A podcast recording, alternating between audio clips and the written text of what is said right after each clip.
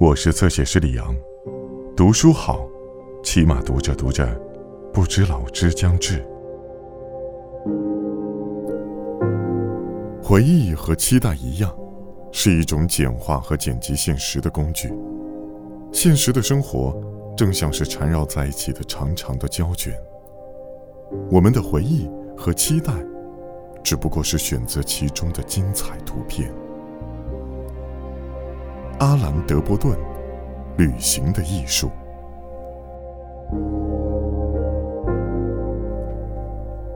在岛上的第一天早上，我醒得很早，披上酒店提供的睡袍，我走到阳台上。东方出现了第一线曙光，天色是浅淡的灰蓝。一晚喧嚣过后。一切的生灵，甚至于风，都似乎在沉睡，是在那图书馆里的那种寂静。酒店房间往外绵亘着的，是宽阔的海滩。视野里首先出现的是一些椰子树，而后是宽阔的沙滩和无垠的大海。我越过阳台的低栏杆，穿行在沙滩上。大自然在这里充分展示它的柔情，似乎是要着意补偿它在别的地方的粗鲁狂暴。大自然在这里留下了一个小小的马蹄形海湾，并决意在且只在这里展成它的慷慨和仁爱。椰子树提供阴凉和奶汁，沙滩上布满贝壳，沙子。细腻润滑，是骄阳下饱满成熟的麦穗般金黄的颜色。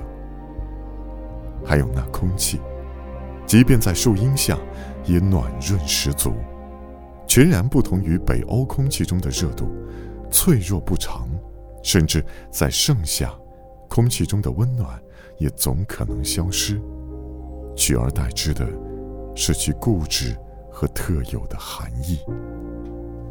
在海边，我找了一把躺椅躺下，耳旁涛声絮语，像是一个友善的巨怪小心地从高脚酒杯里汲水时发出的声音。几只早起的海鸟带着黎明时的兴奋，在海空中疾飞。身后，从树的间隔看去，是度假房的椰仙屋顶，而呈现在眼前的。是平缓的海滩，舒展着温柔的曲线，一直延伸到海湾尽头。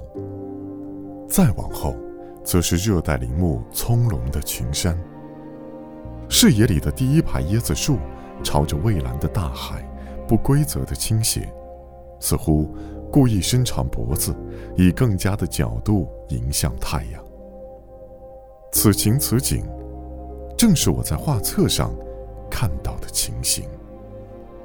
然而，上面的描述并没有真切的体现我在那天早上的心情，因为我当时的心情不仅困惑，而且沮丧，全然没有当时此情此景可能传喻的轻松。我也许注意到了几只海鸟带着黎明时的兴奋在海空中疾飞，但我当时的注意力。为别的一些事情所分散，他们同此情此景既不相关，也不协调。其中有在飞行途中开始发作的喉痛，担心同事可能没收到我将外出的通知，两个太阳穴发胀，以及越来越强烈的变异等等。直到那时，我才第一次意识到，一个先前被忽视的重大事实，在不经意中。我已经到了这个岛上。我们专注于一个地方的图片和文字描述时，往往容易忘记自我。在家时，我的眼睛反复盯住巴巴多斯岛的每一张摄影图片，并没有想到眼睛其实是和身体以及在旅行中相伴相随的我们的心智密不可分的。而且在很多情形下，由于他们的在场。我们眼之所见，便部分甚至全部的失去了意义。在家中，我们可以专注于酒店房间、海滩或天空的图片，而忽略跟它们密切相关的复杂环境。而这些图片所反映的，只不过是更宽广、更繁杂的生活的一小部分。我的身体和心灵是难缠的旅伴，难以欣赏这趟旅行之美。身体觉得在岛上难以入眠。抱怨天气太热，抱怨这里的苍蝇以及酒店里难以下咽的饭菜。心智呢，则感到焦虑、厌倦，还有无名的伤感以及经济上的恐慌。我们曾期望持久的满足感，但实际情形并非如此。处在一个地方所得的幸福感和同一个地方联系在一起的幸福感，似乎一定只能是短暂的。对于敏感的心智而言，这种幸福感显然是一种偶然的现象，只是在那么一个短暂的时刻，我们将过去和未来的一些美好的思绪凝合在一起，所有焦虑顿然世界。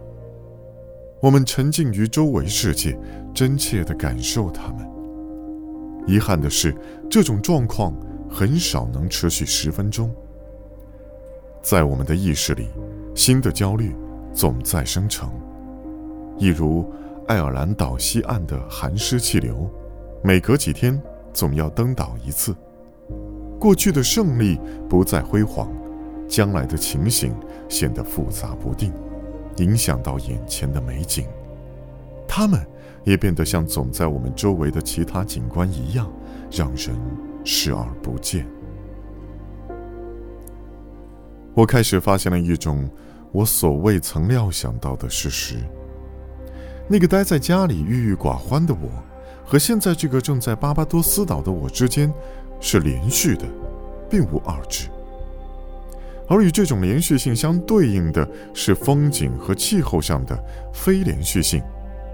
在岛上，甚至这里的空气似乎都是用一种甜润的、全然不同的物质生成的。第一天的上午十点左右，我和 M 躺在我们的沙滩小屋外的躺椅上，海湾的上空飘着一片似带羞涩的云朵。M 戴上耳机，开始细读埃米尔·图尔干的《论自杀》，我则环顾四周。对旁观者而言，我就在我躺着的地方，但实际上，我。这里指的是思绪中的我，已确切地离开了躯体，正焦虑着未来，特别是担心午餐费用是否已含在房费之内。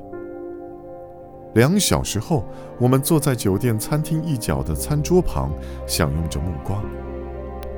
那个曾离开躺椅上我的躯体的我，又开始游离身外了，而且离开了巴巴多斯岛。到了一个在接下来的一年里，我将要面对的问题工程的现场。似乎早在几个世纪前，对于那些一直担忧未来事态的人们来说，其身上便有了一种非常重要的进化优势。这些先辈们也许未曾很好的享受他们的经历，但至少他们生存下来了，并塑就了他们后人的性格。反观他们的兄弟，那些当初纵情和只关注当下处境的人，却落得惨死野牛脚下的下场。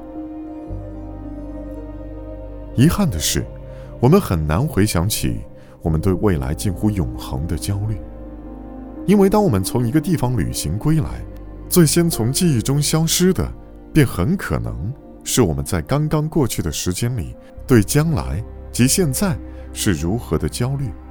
以及我们的思绪曾如何频繁地游离于旅行地之外，对一个地方的记忆图景和对它的期待图景中，都有一种纯正性，是这一地方本身让自己凸显出来。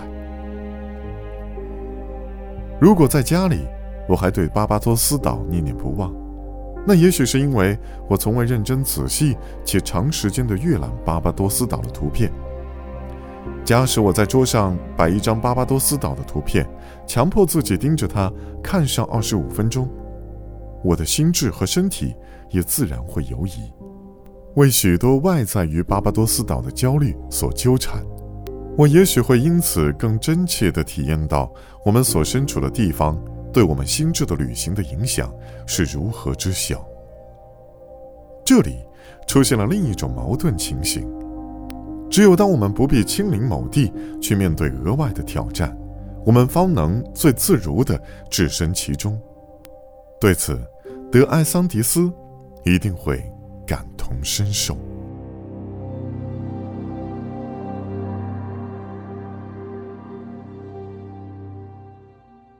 更多精彩内容，请在新浪微博、微信公众号关注“侧写师李昂”。